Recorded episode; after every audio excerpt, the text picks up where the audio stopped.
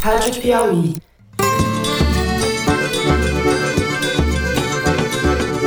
Olá, sejam muito bem-vindos ao Foro de Teresina, o podcast de política da revista Piauí. Há de se ter agora uma depuração, separar joio do trigo, que o presidente ele deveria ter se envolvido mais nessas eleições. A falta de um partido também fez uma falta tremenda.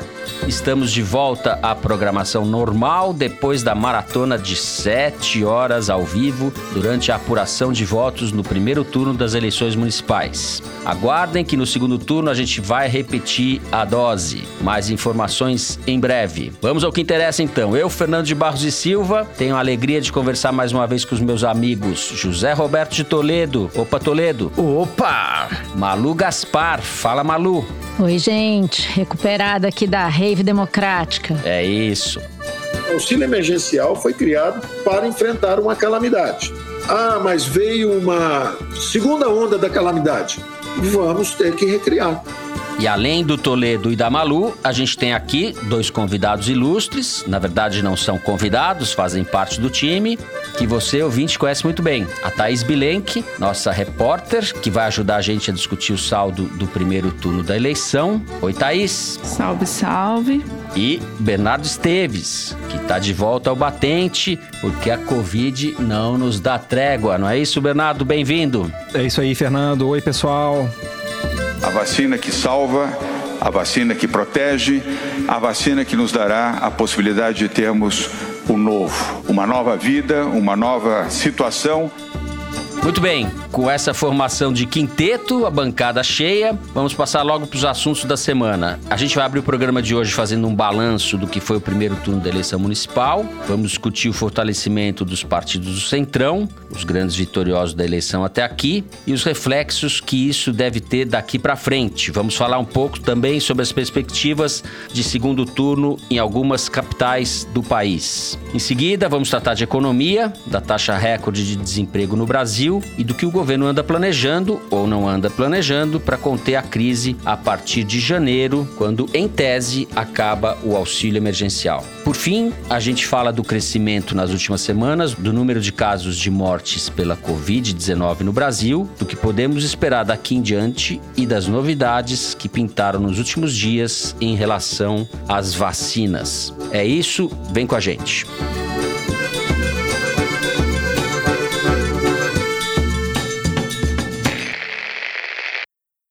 Muito bem, a imensa maioria dos 5.500 municípios brasileiros já elegeu seus prefeitos. Das 25 capitais que tiveram votação no último domingo, 18 terão segundo turno. Então, alguma água vai rolar até dia 29 de novembro, quando a gente vai ter o quadro definitivo do poder municipal no país. Do que já se sabe, a direita bolsonarista, que hoje não tem partido, Bolsonaro, se dispersou. O Bolsonaro foi um dos perdedores da eleição, a gente vai discutir um pouco isso. O Celso Russomano, em São Paulo, que era o candidato dele, teve um desempenho pífio. O PT também sofreu um revés nessa eleição. O candidato do PT ficou lá atrás na eleição em São Paulo e o PT não está tendo boa performance performance no país, houve sim um grande avanço do Centrão. Zé, vamos começar fazendo esse balanço, e não só em relação às prefeituras, mas aos partidos, às bancadas de vereadores, enfim, tem uma série de aspectos aí para gente abordar as candidaturas também de minorias, o aumento, ainda que não tão expressivo como seria desejável, de mulheres e representantes negros nas câmaras municipais, enfim, tem muita coisa. Por onde você quer começar? Vamos fazer o balanço principal, mas foi uma eleição de continuidade. No mais de 60% dos prefeitos uhum. candidatos à reeleição se reelegeram. Se a gente somar aí os que elegeram seus candidatos, esse percentual vai ser altíssimo. Então, ao contrário do que as pessoas diziam para os institutos de pesquisa, dizendo que se pudesse, mudaria a maior parte das coisas que estavam sendo feitas, elas não mudaram. Elas continuaram com o que elas já conheciam. E esse é um grande marco em relação à eleição presidencial e de governadores em 2018, que foi uma eleição eminentemente de mudança. Esta foi uma eleição eminentemente de continuidade, o que é péssimo para o bolsonarismo, que se vende vende como uma novidade, né? Então, óbvio que não é uma eleição de mudança, que o Partido Novo não elegeu nenhum prefeito por enquanto. Né? E como os velhos ganharam, os partidos que mais se destacaram são aqueles que são os herdeiros da Arena, o partido de sustentação da ditadura militar. Se a gente pega o resultado comparativo à eleição anterior, os partidos que mais ganharam foi o PP e o DEM. Pato pato, né? Os progressistas que uhum. tem o nome mais irônico entre todos os partidos brasileiros, né? E o DEM. Quem são o PP e o DEM? São o PDS. Durante a ditadura militar, o partido de sustentação criado pelos militares chamava-se Arena. A Arena, quando acabou a ditadura e voltou a haver pluripartidarismo, ou seja, podia haver mais de dois partidos, a Arena se dividiu em dois partidos. O PDS virou, continuou com o PDS e depois criou um racha que era o PFL. Então, os dois partidos que são os herdeiros legítimos da Arena, o PP Progressistas e o DEM, ex-PFL, foram os dois partidos que mais cresceram em número de prefeitos nessa eleição. Quem mais ganhou? O PSD. PSD, que é o partido do Kassab, é aquele partido quântico, está em todos os lugares ao mesmo tempo. Né? Ele não, não, é nem de direita, nem de esquerda, nem de centro, muito pelo contrário, ele é tudo, né? ele é onde mais uhum. lhe convém.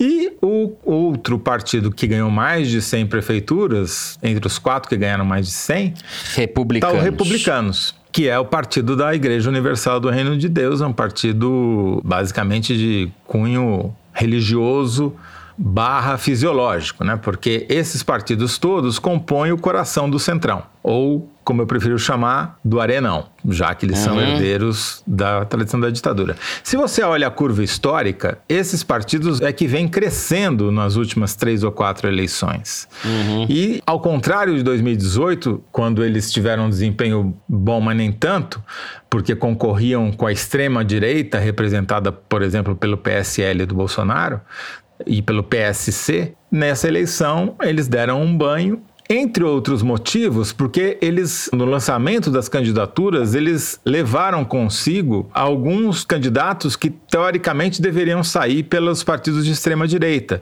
O melhor exemplo disso são justamente os candidatos policiais, ou ligados às Forças Armadas, ou aos bombeiros, ou principalmente à Polícia Federal, à Polícia Civil e majoritariamente à Polícia Militar. Esses candidatos se dispersaram entre os partidos, mas principalmente nesses partidos partidos de centro-direita e tiveram uma taxa de sucesso altíssima na eleição. Um em cada dez que foi candidato se elegeu. Então, de um lado, você tem essa vitória clara, incontestável dos herdeiros da Arena e você tem a derrota da centro-esquerda. E mesmo quando você considera a centro-esquerda ampliada, o PT foi um desastre, né? Tá em 15 segundos turnos, mas PT elegeu duas prefeituras no estado de São Paulo, no estado onde ele nasceu, uhum. Matão e Araraquara. Matão! E tem chance de eleger Guarulhos, Mauá e Diadema no segundo turno. Mas esse é o quadro, entendeu? O PT virou um partido baiano, cearense e do interior gaúcho. PSB perdeu 153 prefeituras. Sim. PDT do Ciro Gomes perdeu 20 prefeituras.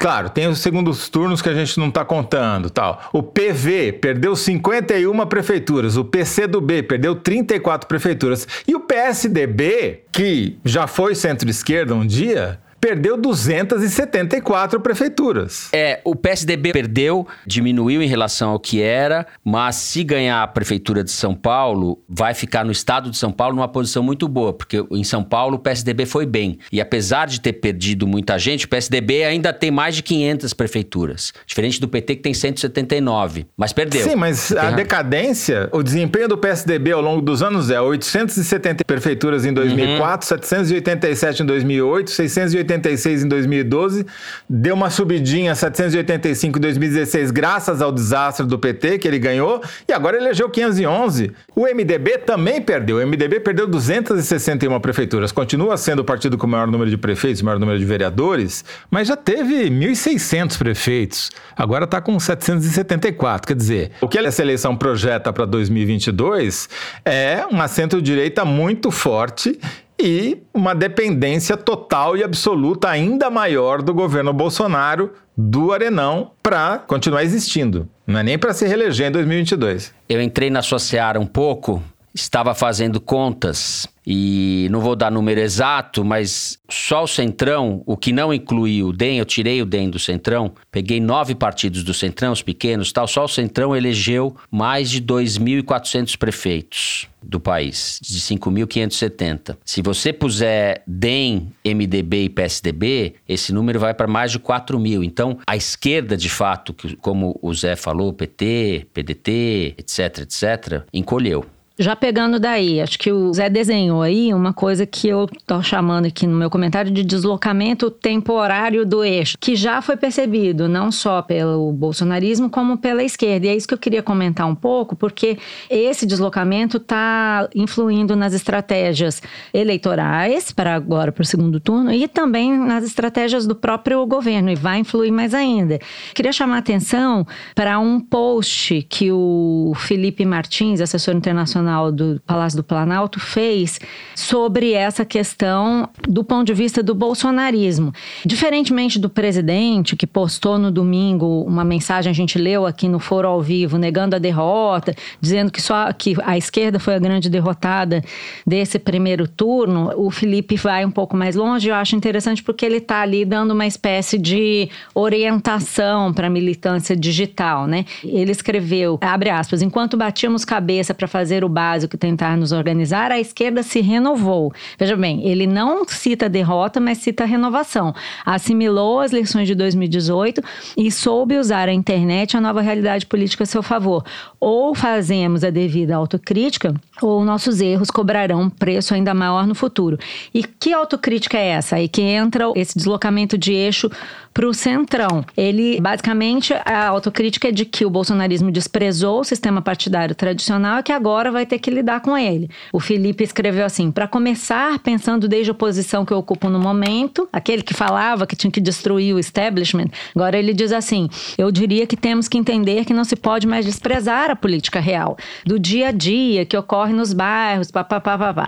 Também diria que temos que entender que a nossa vitória em 2018 foi circunstancial, fruto de uma conjunção de fatores ocasionais com o arbítrio do nosso povo. Mas ele segue dizendo justamente isso, que é preciso constituir um sistema partidário, de onde se conclui que vai haver uma migração com a conivência, o beneplácito, sei lá como é que a gente pode, qual termo seria o mais adequado para usar, do Bolsonaro, mais intensa ainda do Bolsonaro para o centro, ele vai aderir ao fisiologismo. É isso que ele está dizendo aqui. Não temos solução a não ser aderir ao fisiologismo, senão a esquerda vai surfar possivelmente uma nova onda. Assim que eu interpretei uhum, essa uhum. sequência de mensagens. E do outro lado, você tem também o Boulos fazendo um movimento semelhante em São Paulo, que é justamente tentar vender essa imagem de moderado, afastar de si essa peste de invasor, de propriedades e tal, e tentando formar alianças. Na segunda-feira, os aliados dele já procuraram Ciro Gomes para negociar um apoio que já foi prometido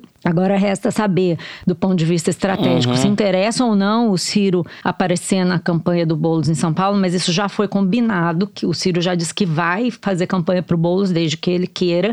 E em retribuição, o pessoal está garantindo apoio ao Sarto, Zé Sarto lá no Ceará, que é o candidato dos Gomes. E nos bastidores existe inclusive uma tentativa que é tentar trazer o Márcio França para o lado do Boulos. Eu acho muito difícil. Márcio França que é do PSB e perdeu perdeu a eleição. Isso. A mesma coisa está acontecendo em Recife, onde a Marília Reis acabou de aparecer na frente do João Campos com 45% dos votos contra 39% no Ibope. E o que está acontecendo lá também é uma migração, eu não diria nem para o centro. A Marília está fazendo acordos com Podemos, da delegada Patrícia, e está fazendo acenos, inclusive, para o bolsonarismo de uma forma ultra pragmática para tentar superar o primo João Campos. E ela aparentemente, segundo essa pesquisa mostra, está sendo beneficiada por um certo cansaço que existe lá desse domínio dos campos em Recife. Além, é claro, da rejeição do prefeito atual de Recife, que é do PSB, do partido do João Campos, que é o Geraldo Júlio, que está com 56% de rejeição. Isso também pesa. Thaís, vamos voltar um pouco então para o resultado do Bolsonaro no primeiro turno. É, porque teve uma leitura inicial ali, a primeira leitura talvez, predominante, de que o presidente tinha sido o grande derrotado da eleição. Porque ele apostou em meia dúzia de candidatos, que foram todos muito mal, e depois ainda teve que apagar o post em que ele apoiava essas pessoas. Enfim, apoiando vereador no interior. Valdassai fez 200, 300 votos. Então, realmente é muito difícil você negar que ele tenha tido um desempenho, uma influência muito negativa na eleição. Então eu fui fazer uma enquete com alguns deputados e fiquei até surpresa com a cautela que eles adotaram de forma geral, assim, em ser taxativo de dizer sim, o Bolsonaro é o grande perdedor. Alguns argumentos diferentes, mas em suma, eles acham que o fato de o Bolsonaro não ter posto as duas mãos na água, não ter se molhado inteiro na eleição, faz com que ele seja visto assim com menos influência, mas ao mesmo tempo com uma derrota mais parcial, digamos. Eu tenho uma frase que eu acho que define bem de um desses deputados, que é o Bolsonaro não é o grande derrotado, mas o grande derrotado é o bolsonarismo. Que é isso, né? Essas figuras que em 2018 bastavam ter uma selfie com Bolsonaro no aeroporto se elegiam, agora isso não aconteceu. Você pode concluir daí que ele vai chegar mais fraco na eleição presidencial? Ninguém está querendo dizer isso perentoriamente, porque, óbvio, tem as particularidades de uma eleição municipal, as pessoas votam pensando na vida cotidiana delas, e também porque até lá muita coisa pode acontecer e vai acontecer. Mas eu acho interessante quando se argumenta, e tem se argumentado bastante, que o centrão crescendo muito, isso poderia dar algum tipo de sustentação para o Bolsonaro, já que agora o centrão foi para a base base aliada. E eu acho que não, porque eu acho que o Centrão não está com o Bolsonaro, o Centrão está consigo mesmo e eles vão fazer o que eles tiverem que fazer. Eu também concordo com você. O Centrão gosta do poder, não importa quem esteja lá. E não é uma garantia de que o Bolsonaro vai se beneficiar disso. Mas pode sim haver uma reorganização, e daí a gente volta para o que o Toledo disse no começo. O Bolsonaro teria que se reinventar e daí adotar uma postura francamente fisiológica, mesmo porque as notícias que virão da economia são bastante preocupantes. A gente vai falar disso no segundo bloco, mas eu concordo com você. O Bolsonaro já tem uma postura fisiológica, já não é de hoje, não é de ontem, não é de antes da eleição, vai ter que pagar cada vez mais, uhum. já estava pagando. O PP, progressistas, que cresceu muito, é recordista em emendas desse ano, então não, não tem coincidência. É um pouco isso que o Felipe está uhum. falando, né, Thaís? Ele fala assim: a ida do Boulos para o segundo turno em São Paulo mostra que o anticomunismo não foi entendido senão como antipetismo. Para reverter isso, temos que fazer um verdadeiro trabalho de base. Só um ponto para a gente passar para o segundo turno, essa avaliação do Felipe Martins, como disse a Malu, no que diz respeito à esquerda, é bastante questionável, porque a gente tem dois resultados. Tem o Recife, que a Malu já tratou, mas a gente tem duas capitais para as quais está se olhando muito, que é São Paulo, onde está uma eleição do Bolos contra o Bruno Covas, e Porto Alegre, né, onde a Manuela do PCdoB pode ganhar. São as duas capitais que podem dar uma sensação ou amenizar um pouco esse efeito de vitória da centro-direita, da direita na eleição. E Belém, Belém onde o PSOL está concorrendo. Agora, São Paulo, pelas características, São Paulo teria por si só a força, uma eventual vitória do Boulos, que é difícil, teria poder de mudar a correlação de forças no nível nacional, eu acho.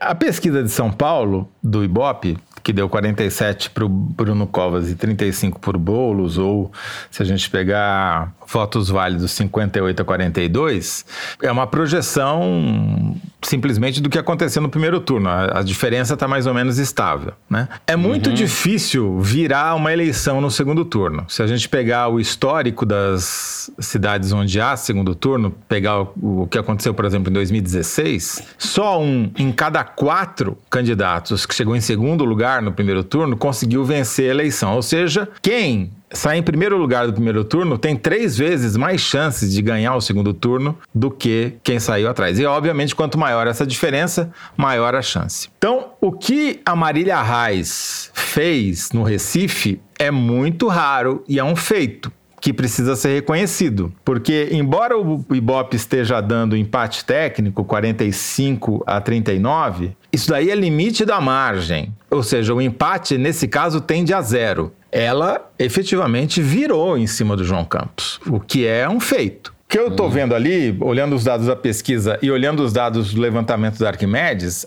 a Marília Reis é a única candidata relevante do PT com uma campanha de redes sociais digna de nota. Ela é uma campanha muito Tá, boa mas nas atrair redes o público sociais. da a única direita não é em rede social. E isso ficou claro, não, mas não, pegou os jovens. Ela, ela tá ganhando entre os jovens e está ganhando entre os mais escolarizados, o que mostra que essa campanha de redes funciona. Eu acho que essa, essa conversão ao centro não é um fenômeno da Marília Reis. Todo candidato que vai para o segundo turno faz uma conversão ao centro, senão ele não ganha. Mas é que não é ao centro. Eu tô falando que ela tá buscando aliados no bolsonarismo. Assim, tem um limite ali. Só faltava agora o Boulos buscar aliados no bolsonarismo. Mas não foi isso que fez a Marília virar por enquanto, porque não teria dado tempo disso acontecer, né? Os- esses acordos ainda estão sendo costurados. Agora, em São Paulo, embora o favoritismo, como já foi dito várias vezes aqui, seja do Bruno Covas, a campanha do Boulos nas redes sociais é muito, muito boa. Talvez seja a melhor campanha de todo o Brasil nas redes sociais, levantamento da Arquimedes mostra isso, assim, é a única campanha realmente que tem é, repercussão nacional nas redes. Trouxe até os bolsonaristas para a campanha para ficar falando mal do Boulos, o que de certa maneira ajuda ele, porque configura que ele é o anti-Bolsonaro, numa cidade em que o Bolsonaro tem 54% de rejeição ou mais. Então, assim, eu não acho que a campanha está decidida em São Paulo. Eu acho que o favoritismo é franco para o Bruno, mas eu acho que tem chance. E Porto Alegre? Porto Alegre a gente ainda não tem pesquisa. Agora, é muito significativo que, ao contrário do que se imaginava olhando apenas as pesquisas, que a Manuela tenha ficado em segundo lugar e o Sebastião tenha ficado em primeiro, o Sebastião do MDB.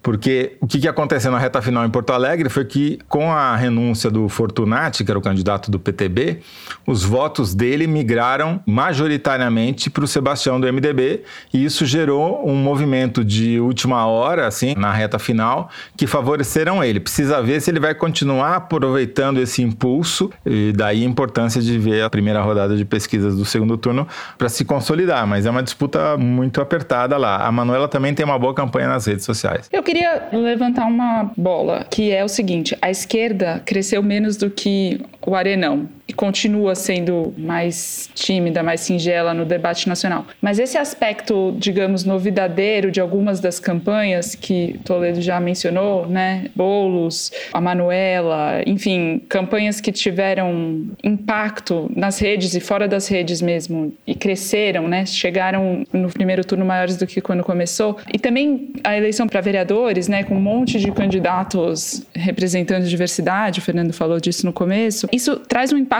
ao menos no debate, que tira mais ainda o lugar do PT, né, de ocupar essa posição da oposição, etc. E eu acho que é disso também que o Felipe Martins está falando, assim, pode não ser em números, mas simbolicamente essa esquerda alternativa, digamos assim, também é vitoriosa para daqui até 2022. Eu acho que em relação a São Paulo especificamente, isso vale de maneira mais abrangente para o PT.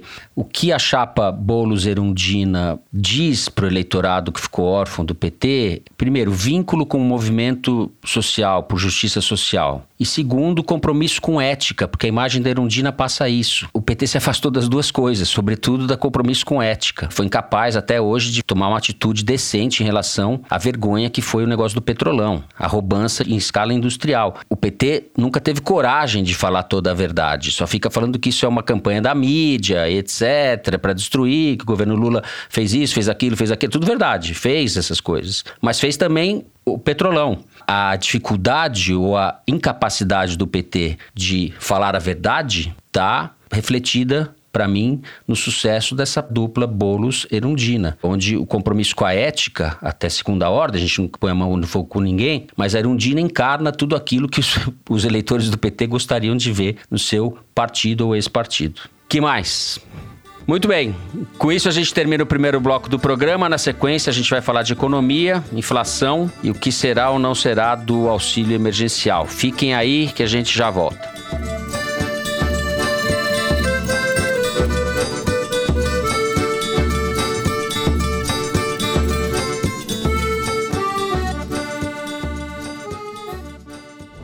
Este segmento foi apresentado pela MUBI, uma plataforma de streaming de curadoria onde você descobre, assiste e avalia filmes, de clássicos cultos a obras-primas premiadas. É o seu festival de cinema online. Na MUBI, todo dia estreia um filme, e eles são escolhidos por nossos curadores e não por um algoritmo. Assim, você investe mais tempo descobrindo filmes incríveis do que buscando o que assistir. Assista online ou faça download para aproveitar o melhor do cinema quando quiser. Experimente 30 dias de MUBI grátis. Visite mubi.com foro. Muito bem. Na última sexta-feira, o ministro da Economia Paulo Guedes disse que o Brasil está saindo oficialmente da recessão. De julho a setembro, o país mais criou do que perdeu vagas de emprego formal, disse o Guedes.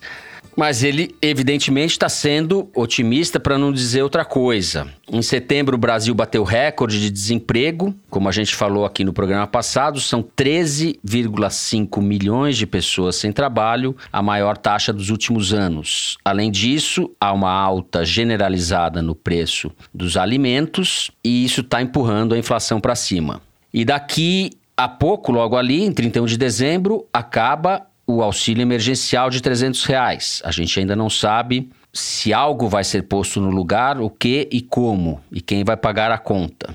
Ou seja, a crise que está configurada hoje pode ser prenúncio de algo bem mais grave, Malu, para 2021 que, que o governo está fazendo diante desse cenário, Malu? Então, esse aqui é o problema, né? O governo não está fazendo nada de concreto para mudar essa situação. E a gente está vendo agora no Congresso uma discussão que me parece um pouco bizantina, porque diante de uma situação com esse grau de emergência, pelo que, que o governo está trabalhando do ponto de vista prático, para que sejam votados emergencialmente algumas questões acessórias, tipo navegação de cabotagem, MP que que prorroga contratos do INCRA, prazo de vigência de alguns programas, coisas que são importantes, mas não são as centrais para o ano que vem, que são o que você já falou, extensão ou não do auxílio emergencial e principalmente o que, que vai acontecer com o teto de gastos, que está todo mundo prestando atenção, saber como é que o governo, mais do que se ele vai gastar ou não, com o que, que ele vai gastar e de onde ele vai tirar. E se a gente considerar que nesse ano que passou, o Estado brasileiro já gastou bastante bastante com a pandemia e a dívida pública aumentou ainda mais, é preciso entender qual é a estratégia do governo para lidar com essa situação. Os gastos que foram feitos eram necessários, possivelmente sejam necessários novos gastos, mas existe o teto de gastos, então você precisa equilibrar ali, tirar de algum lugar para botar onde é necessário, né? E aí é o seguinte, né? Essa é uma novela e ela está se arrastando há tanto tempo porque o presidente Bolsonaro tem uma enorme dificuldade de enfrentar enfrentar questões difíceis que afetem a popularidade. Só que o fato dele não enfrentá-las, dele ignorá-las, não quer dizer que elas vão desaparecer. E aí vem esses dados que você está mencionando. Pelo contrário, a situação se agrava. Né? O próprio Paulo Guedes, na semana passada, falou em risco de hiperinflação, que muita gente considera exagerado, mas existe sim uma alta de preços preocupante, especialmente a inflação dos alimentos, que algumas consultorias, tipo MB Associados, estava estimando em 12% no final do ano, ou seja, é uma inflação que afeta diretamente o público do auxílio emergencial. E a questão do desemprego, ao contrário da forma como o Paulo Guedes falou, esse um milhão que ele está citando não é bem assim, tá? O que existe em comparação com o ano passado foi que 12 milhões de pessoas perderam o emprego, um milhão de pessoas voltou a procurar. Os desempregados são medidos sobre as pessoas que estão desocupadas e procurando procurando emprego. Então, traduzindo esse número, você tem cerca de 11 milhões de pessoas que perderam o emprego ao longo do ano, não estão procurando, em algum momento vão voltar a procurar e voltar para o mercado de trabalho. Quando elas voltarem a procurar emprego, elas vão ser contabilizadas como desempregados, né? As estimativas dos economistas levam à conclusão de que se as pessoas que perderam emprego estivessem todas procurando emprego agora, a nossa taxa de desemprego estaria acima de 20%, que é muita coisa. E o que aconteceu também de diferente é que essa enorme quantidade de pessoas que deixou de procurar emprego não estava presente nas pesquisas anteriores, quando o desemprego era alto, em 2015 e 2016. Então ninguém sabe como essa força de trabalho vai se comportar. Pode acontecer, por exemplo, de economia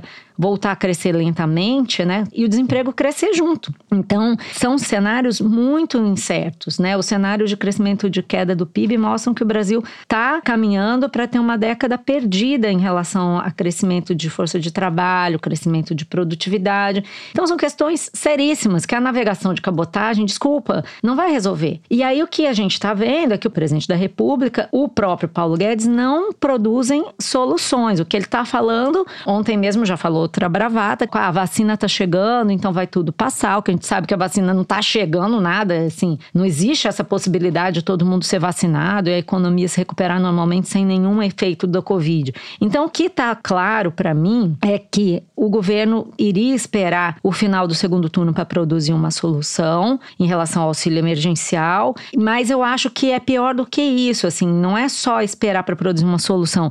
Eles não têm nada na manga. Tá evidente que não existe essa solução, porque qualquer solução precisa enfrentar um fato que é tirar de algum lugar para botar em outro. E o presidente Bolsonaro não faz essa escolha e não pretende fazer, de modo que quando chegar em 2021, não vai haver uma solução para essa massa de trabalhadores que vai ficar desempregada, para a massa de pessoas que vai ficar desassistida, vai perder renda com auxílio emergencial e muito possivelmente não vai haver horizonte para o Brasil. Qual é o medo da maior parte dos analistas que olham essas contas? Que se parta para o que se, tá, se convencionou chamar de populismo fiscal. E aí você pode ter um cenário de o governo acabar de arrebentar com as contas públicas com vistas à eleição de 2022. Isso é o pior dos mundos para nós. Vamos ver o que, que o Bolsonaro vai fazer em relação a isso. De qualquer maneira, voltando para o primeiro bloco, tudo isso empurra o Bolsonaro para o colo do Centrão. Vamos ver como que o Bolsonaro vai lidar com isso. Eu acho que está evidente nessa entre-safra, esse momento em que o poeira do primeiro turno baixou para o segundo turno, é que é uma absoluta desorientação do governo em relação aos rumos da economia. Isso, obviamente, vai produzir efeitos para 2021 e principalmente para 2022. Muito bem, Zé. Bom, você está mais otimista que a Malu? Conforme a gente previu, a popularidade do Bolsonaro está mergulhando porque estava óbvio que todo o ganho de popularidade que ele teve durante o período da primeira onda da epidemia de Covid no Brasil foi única e exclusivamente graças aos 600 reais. Se não tivesse havido 600 reais, o Bolsonaro teria sido ainda mais derrotado nas urnas do que ele já foi. E a popularidade dele já estaria lá perto do Crivella o quinto dos infernos, né? O que está acontecendo? A pesquisa do Data Poder 360 mostrou que entre o momento de popularidade mais alta que ele teve, que foi por volta de julho, começo de agosto, quando o ruim péssimo bateu em 29, e agora já subiu 11 pontos, já está em 40% de ruim péssimo. E vai aumentar mais, porque a cada mês vai piorando. Primeiro teve a redução de 600 para 300 reais. E agora, se chegar em janeiro eles não produzirem qualquer tipo de auxílio, isso daqui vai disparar. Então, o que, que, vai acontecer? Todas essas pessoas que não estão ocupadas, não têm emprego, mas também não estão procurando emprego, elas vão ter que procurar emprego, elas vão ter que procurar algum tipo de renda se elas pararem de receber os 300 reais. Então, a taxa de desemprego vai explodir. É um efeito estatístico, mas mostra também a disposição das pessoas. A confiança do consumidor, segundo a Fundação Getúlio Vargas, está apontando para baixo. Está se configurando no começo do ano a tempestade perfeita para o Bolsonaro. Ele vai sair derrotado das urnas, vai sair dependente totalmente nas mãos do Arenão. Sem o amigo Trump sem o Trump na presidência, popularidade em queda, despencando, desemprego crescendo e sem uma solução da economia, porque o Paulo Guedes é essa enganação que não faz nada, só fala, só dá entrevista. Vai querer recriar algum imposto, vai tirar algum coelho da cartola, mas não é um cenário para comemorar. Porque vai ser um cenário muito ruim, especialmente se tiver uma segunda onda, como parece que vai haver. Porque se houver a segunda onda, esse esboço de recuperação econômica vai para o espaço. Porque, obviamente, que antes do segundo turno, o Bruno Covas não vai decretar lockdown em São Paulo. Mas passado o segundo turno, haja visto os dados que a gente tem visto de crescimento das internações por Covid e internações hospitalares, ele vai fazer algum tipo de medida restritiva, não vai ter jeito, entendeu? E isso vai jogar de novo a economia mais pro buraco ainda. Só que esse governo que tá aí é o governo mais caquistocrático, inepto que existe. E foi eleito pelos gênios da Faria Lima também. Então agora aguenta. Só para acrescentar um outro elemento que eu acho que é importante a gente olhar, até o Afonso Pastor hoje apontou para isso, quanto à inflação. A inflação hoje não há esse risco de hiperinflação, mas é preciso olhar o que acontece com o dólar, né? Se o dólar começar a aumentar, aí a gente vai ter uma questão bem séria em relação à inflação, né? Com a alta do dólar, você tem um impacto direto na inflação. É complexo, Tá pior, galera. vai piorar. Não, é. E aí, assim, o Paulo Guedes essa semana também falou que ele descobriu agora que acordos políticos impedem a privatização. É difícil, né? Quando você tem um governo que não governa, fica botando a culpa nos outros. Ele né? devia estatizar a energia do Amapá, é isso que ele devia fazer. Falar em privatização agora, vai pastar, né? Então, ouvinte, é isso. Se você está achando que tá ruim, Fuja. segundo a Malu e o Toledo, tá pior, vai piorar. Muito bem, a gente fica por aqui no segundo bloco do programa. O que significa que é hora de chamar o número da semana. Nós vamos ter o prazer inenarrável de ouvir agora a voz do nosso diretor Luigi Maza. Ele vai ler pra gente uma estatística que é tirada da seção Igualdades, publicada toda semana no site da Piauí. Fala o número, Luigi. Lá vai, Fernando. O número dessa vez é 2,2 milhões. Sabe o que é isso?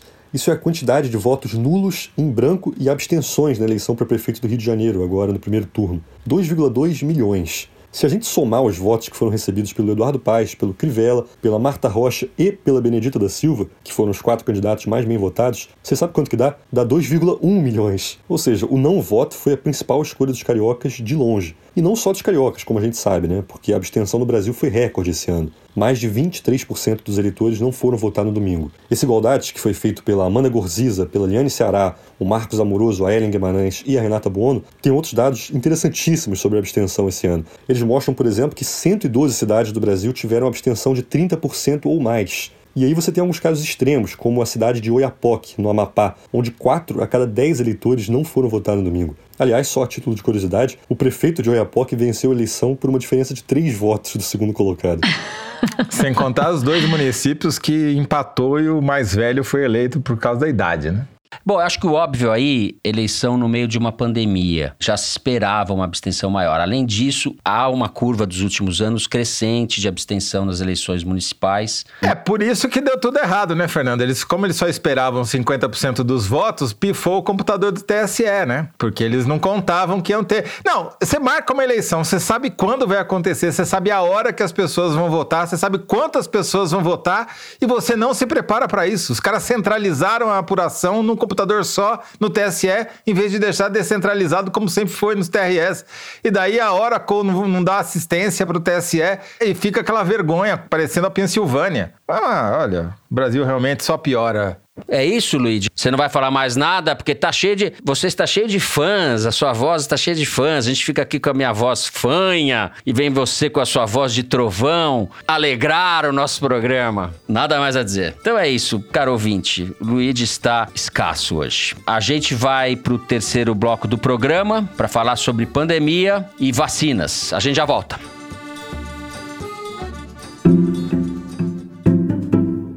Imagine receber em casa o novo livro de Helena Ferrante antes dele chegar às livrarias. Ou descobrir primeiro as obras que inspiraram grandes produções, como as séries Pátria e Lovecraft Country. Assim é o Intrínsecos, o clube do livro da editora Intrínseca. Todo mês você recebe um livro inédito e lê em primeira mão obras de grandes autores e de novos nomes da literatura mundial.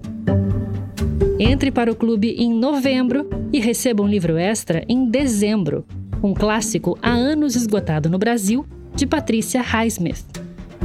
Acesse intrínsecos.com.br e descubra todo mês um bom livro.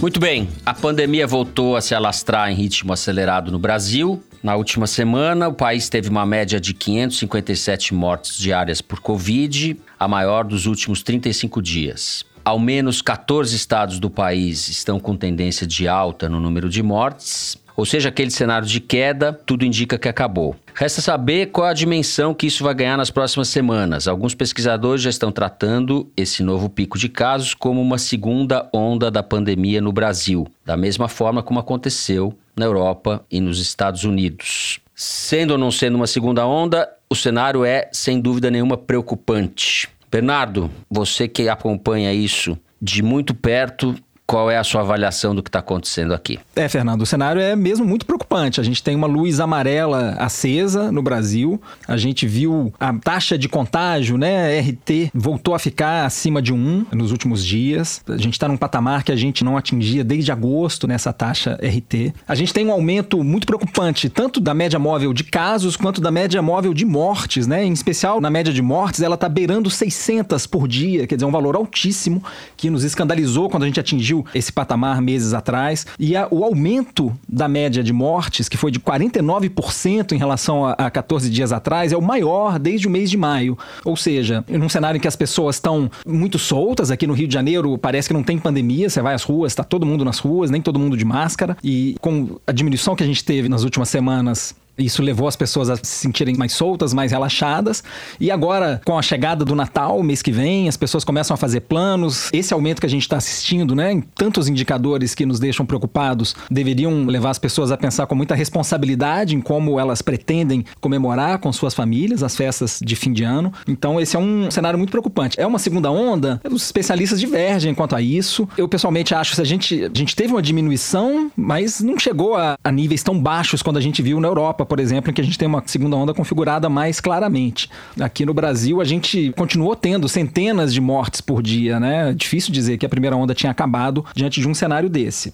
Então, eu acho que a gente tem que se preocupar sim, lembrar das recomendações que não mudaram desde o começo, né? Álcool gel, máscara, distanciamento. E isso, apesar das boas notícias que a gente teve, né? As notícias das vacinas, né? A conclusão da terceira fase da vacina da Pfizer, resultados preliminares muito animadores da Moderna. Essas duas vacinas anunciaram eficácia da ordem de 94, 95%. Isso é uma eficácia muito acima do que a gente poderia esperar, né? A OMS já tinha dito que se contentaria com uma eficácia da ordem de 50%. Então essas notícias dão motivo para que a gente fique de fato animado. Eu fiquei otimista, com ressalvas. Mas primeiro de tudo porque ninguém sabia se essas vacinas iam funcionar, né? Assim, tava todo mundo contando com elas, mas faltava combinar com os russos, com os chineses, com os americanos, enfim, os outros países envolvidos na produção dessas vacinas. Especialmente essas duas que tiveram resultados muito bons anunciados recentemente, a da Pfizer e a da Moderna, que são vacinas de RNA, uma tecnologia que ainda ainda não tinha sido. Enfim, a gente ainda não tem nenhuma vacina de RNA para humanos. Você consegue explicar um pouquinho o que é a vacina de RNA?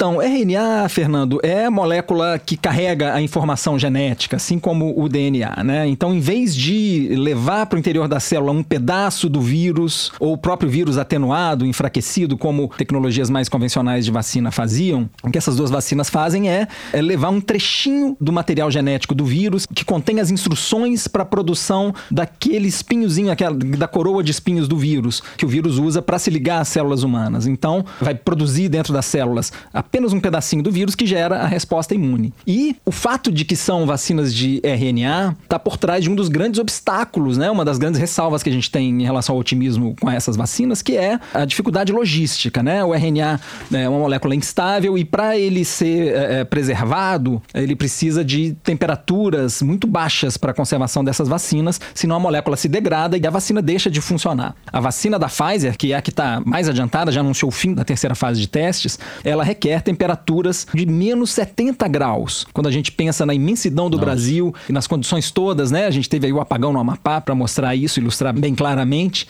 né? Então, assim, isso é um problema imenso. Não é à toa que na semana passada, quando eles anunciaram resultados uhum. preliminares da eficácia da vacina, o Jarbas Barbosa, que é vice-presidente da OPAS, Organização Pan-Americana de Saúde, disse que nenhum país está preparado para a vacina da Pfizer. Tem uma rede logística de refrigeração, de pontos de distribuição em que a gente tem geladeiras, freezers, capazes de suportar essa temperatura de menos 70. Quer dizer, é um problema para o Brasil, mas é um problema para a Suíça, para a Noruega também. Então, essa é uma das ressalvas importantes que a gente deveria fazer. A outra ressalva é a geopolítica da vacina, a questão da compra, né? As primeiras doses, tanto da vacina da Pfizer quanto da vacina da Moderna, já tem dono e o Brasil não está, pelo menos até aqui, na lista de países que compraram. Mas, enfim, as primeiras centenas de milhões de doses da Pfizer vão para a União Europeia, vão para o Reino Unido, vão para os Estados Unidos. A Moderna também já tem alguns acordos para fornecer vacina para o Canadá, Japão, Israel, Catar e Reino Unido. Tão cedo a gente não deve imaginar que essas vacinas vão chegar no Brasil. Vai depender um pouco desses acordos. E é claro, enquanto isso, outros testes de fase 3 estão em curso, inclusive das vacinas que o Brasil tem doses asseguradas, a vacina Coronavac da China e a vacina da AstraZeneca com a Universidade de Oxford. Então, assim, o fato, é claro, a notícia de uma vacina que funciona era a notícia que a gente vinha esperando desde o começo da pandemia. Mas o aumento dessa segunda onda e a, essas dificuldades que fazem que até talvez o segundo trimestre do ano que vem a gente, os adultos saudáveis pelo menos, não vão ter uma vacina tão rapidamente disponível, são motivos que deveriam reforçar a nossa vigilância. Então vamos seguir no álcool gel, vamos seguir com a máscara, vamos seguir evitando aglomerações desnecessárias. Que eu queria acrescentar aí ao que o Bernardo falou é que aconteceu um cenário que muita gente temia de uma vacina como a da Pfizer, que não está contratada para o Brasil, é ter resultados concretos mais rapidamente. Se vocês lembrarem bem, há um tempo, depois daquela polêmica que o Bolsonaro inaugurou ali com a Coronavac, com a vacina chinesa, que não ia comprar a vacina chinesa, vários governadores procuraram o Rodrigo Maia e o Davi Alcolumbre numa tentativa de convencer o governo a voltar conversar e fazer uma coordenação para que se comprassem doses das vacinas, porque mesmo que tenha vacinas da Coronavac, mesmo que tenha as vacinas de Oxford, vai faltar vacina para a população e que era preciso garantir maneiras de comprar todas elas. Nessa época, a Pfizer já estava visitando alguns governos estaduais oferecendo para vender vacina para esses governos, mas essas vacinas são caras e, como o Bernardo falou, elas dependem de uma cadeia de frios, como se costuma chamar. E o que aconteceu ontem, a Pfizer emitiu um comunicado dizendo que esteve com o Ministério da Saúde oferecendo as doses, mas a conversa, segundo o que eu soube, ainda é muito preliminar. Eles tiveram uma reunião quarta-feira com o secretário executivo Elcio Franco Filho, com o secretário de Vigilância Arnaldo Corrêa de Menezes, em que eles disseram que vão produzir um bilhão de doses no mundo, poderiam fazer algumas milhões para o Brasil, que se forem contratados, eles vão trazer a cadeia de equipamentos junto com as vacinas, mas isso ainda não tem um preço, certamente vai ser um preço maior do que as outras vacinas que não precisam ser compradas junto com o equipamento.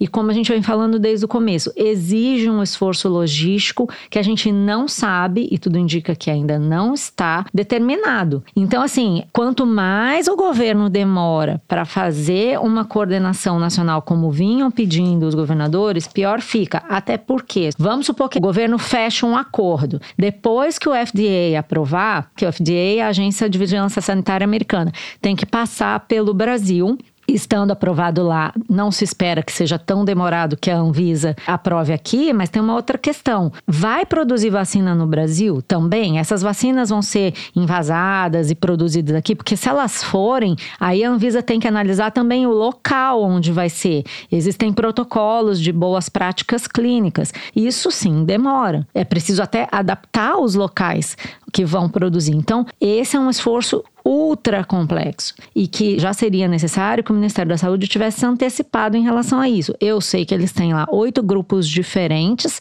para planejar isso, mas como a liderança, que é o ministro, é o presidente, não decidem o que, que vão fazer, o resto do que está embaixo, a estrutura que está embaixo, não consegue se planejar. Precisa ter governo, né?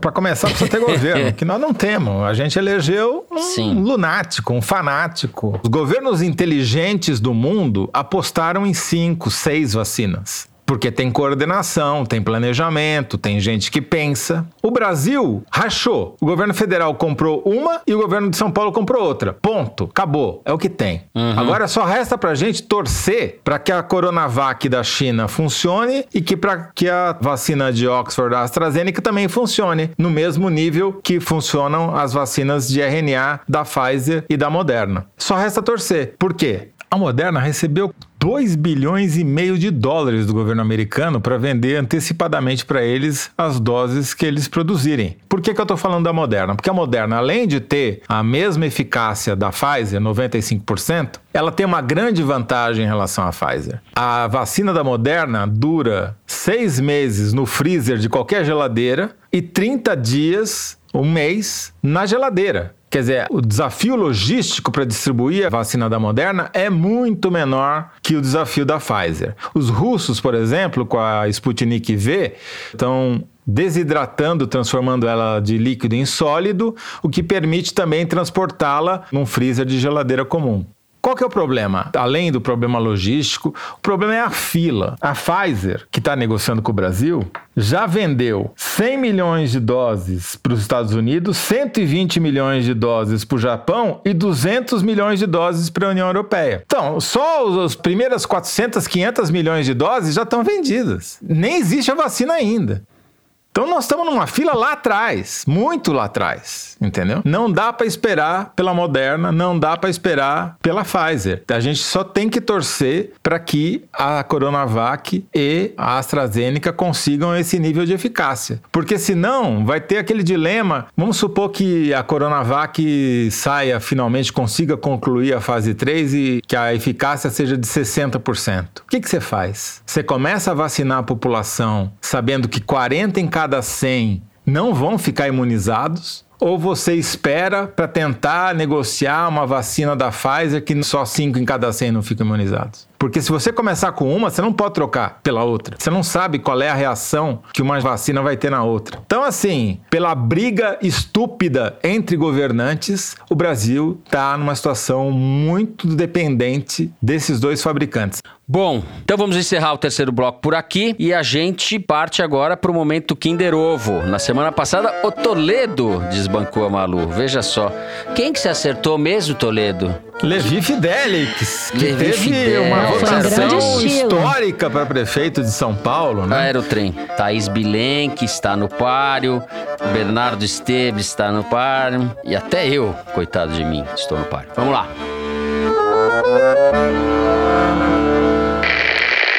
Eu quero saudar o presidente Jair Bolsonaro e queria que a imprensa filmasse, vocês aí, me filmasse minha cara assim agora. Um Capitão presidente peregrino Não. que viaja o país todo, dia após dia. E por isso, muitos de nós somos criticados, principalmente por vocês da grande mídia. Vocês sabem por quê? Porque antigamente o Brasil era conhecido pelo YouTube aos pés da Torre Eiffel, tomando champanhe e comendo caviar. Desde 52, desde que eu nasci, eu hoje tenho 52 anos de idade. Que eu escuto dizer, presidente, que o Brasil é o país do futuro. Filma minha cara aí, vocês da imprensa aí. Brasil is the best successful history that never happens. Pois minha gente, o futuro chegou e é agora. Materazzi, passa pra mim que eu adivinho. Passa aqui. Passa, produção. Putz, esse aí. Thaís, quer ver que vai ser ninguém? Olha, é algum político de ou de Pernambuco, de Pernambuco provavelmente. É Pernambuco. Eu vou falar, gaúcho Parece. não é. Quer ver que é o cara do Podemos que a Marília Fernando apoiou? Coelho, Só Fernando falta. Coelho, aposto que é o Fernando Ah, Coelho. Não será? é, não é, não é. Ah, Produção cruel. É o presidente da Embratur, Gilson Machado. Ah, e eu chutei ele no programa passado. Durante evento. The Most Successful History. É, Óbvio, durante é. evento sobre a retomada do turismo, lá no Palácio Planalto, no último dia 10. Aliás, esse cara, até ano passado, era assim, o candidato do Bolsonaro. Aí não lançou, né? Não vingou. É o sanfoneiro. Ah, o sanfoneiro, putz. É, o Gilson Sanfoneiro. Péssimo sanfoneiro, nossa senhora. É, se ele tivesse cantado a Ave Maria, a gente teria matado. Aquele cara devia estar preso por tocar aquela sanfona lá, meu Deus. Bom, é The isso. Most Successful History of a Sanfoneiro. Depois deste Kinder Ovo cruel que a produção nos reservou, vamos para as cartinhas dos ouvintes. Aguardem aí que a gente já volta.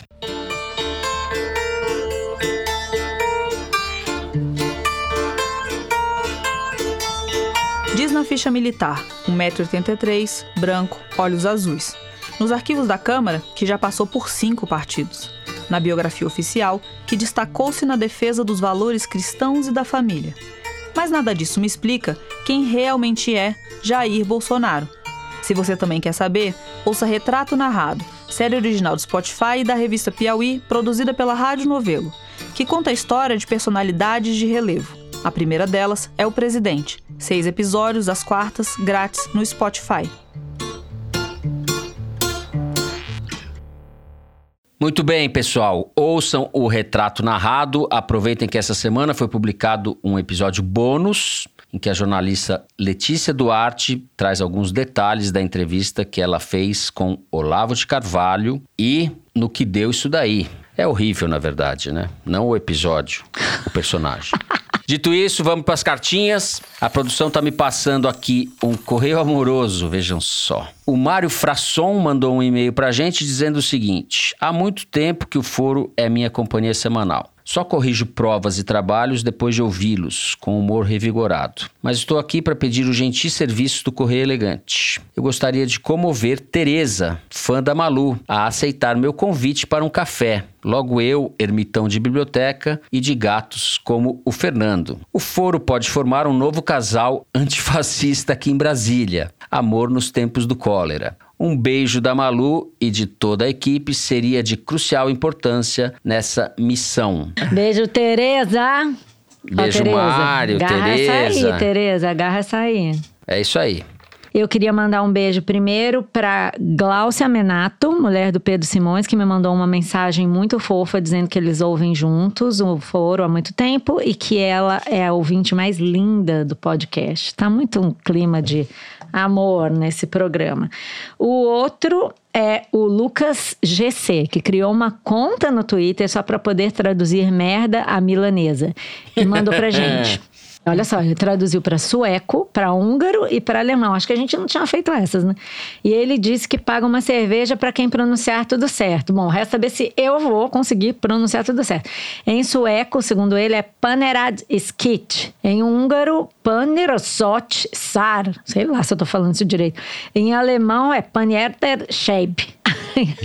e o outro é o beijo que eu queria mandar para Talita, que foi no meu Twitter perguntar: será que se eu pedir um beijo no dessa semana eu consigo? Bom, e fora isso, né, gente, eu tenho que lembrar vocês de um anúncio muito importante, que é o seguinte: hoje, dia 20, enquanto nós falamos com você, o livro, meu livro sobre Odebrecht, está chegando nas livrarias. A organização, a Odebrecht e o escândalo de corrupção que chocou o mundo. E avisando vocês que no dia 1 de dezembro a gente vai fazer uma live. Eu convidei o Toledovski e o Fernando para fazer uma live de lançamento do livro. Dia 1 de dezembro a gente vai divulgar os detalhes mais pra frente, né, meninos? A gente vai com o maior prazer participar. Será uma honra, Maria Lúcia. Seguindo aqui com o Correio, Fernando, eu tô com uma mensagem que chegou do ouvinte Paulo Fernando Correia. E ele diz o seguinte: Por causa da pandemia e seus efeitos econômicos, tive que sair de São Paulo e voltar para casa da minha família. Aqui onde estou é uma cidadezinha chamada Portelândia, em Goiás, quase na fronteira com Mato Grosso. Tem cerca de 4 mil habitantes. Aqui não tenho amigos para discutir política, então vocês têm sido a minha companhia. Queria agradecer a vocês por isso e aproveitando, fica aqui uma curiosidade.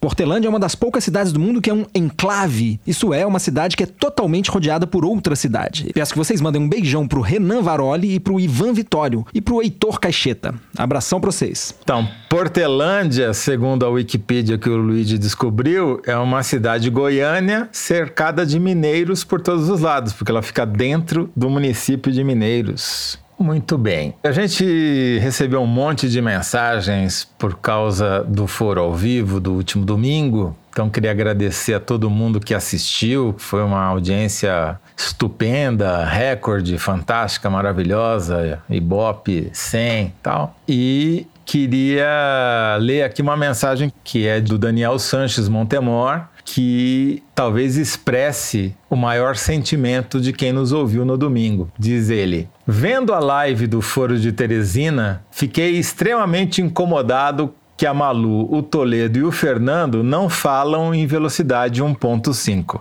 Ou seja, nos chamou a todos de lentos, mas tudo bem. O Luigi mandou ler uma mensagem de cunho contrário ao seu. Sem querer puxar saco, mas teve um monte de gente que elogiou vocês no Twitter. O Fausto Salvadori, por exemplo. Ele escreveu: Estou gostando mais de acompanhar as eleições pelo Foro de Teresina do que pelas TVs. Tá todo mundo sem informação, mas no foro, pelo menos, em vez de enrolar, eles estão entrevistando gente interessante, como o Tiago Amparo e a Carol Evangelista. Ou seja, vocês enrolaram, mas enrolaram bem. Aê! Muito bem, no dia 29 tem mais, também no mesmo esquema, fiquem ligados que em breve a gente divulga as informações. O Foro de Teresina é uma produção da Rádio Novelo para a revista Piauí, com a coordenação geral da Paula Scarpim. O nosso diretor é o Luiz de Maza, os nossos produtores são a Mari Faria e o Marcos Amoroso. O apoio de produção em São Paulo é do Vitor Hugo Brandalize e da Clara Helstab. A Mari Faria edita o vídeo do Foro Privilegiado, o teaser que a gente publica nas redes sociais da Piauí e no YouTube. A edição do programa é da Evelyn Argenta e do Thiago Picado. A finalização e a mixagem são do João Jabassi, que também é o intérprete da nossa melodia tema, composta por Vânia Salles e Beto Boreno. A nossa coordenação digital é feita pela Kelly Moraes e pela Juliana Jäger. A checagem do programa é do Plínio Lopes. O Foro de Teresina, gravado em nossas casas e no estúdio Rastro, sempre com o apoio do nosso querido Dani Di e da som de cena do Gustavo Zisman. Eu, Fernando de Barros Silva, me despeço. Thaís Bilenque, tchau Thaís. Tchau, gente. Até mais. Malu Gaspar, tchau Malu. Tchau, pessoal. Até a próxima. José Roberto de Toledo, tchau Zé. Gostei desse quinteto aqui. Teve um comparecimento maior nesse foro do que nas eleições do Rio de Janeiro no primeiro turno. Exato. Tchau. E Bernardo Esteves. Tchau, Fernando. Um abraço, pessoal. É isso, gente. Até semana que vem.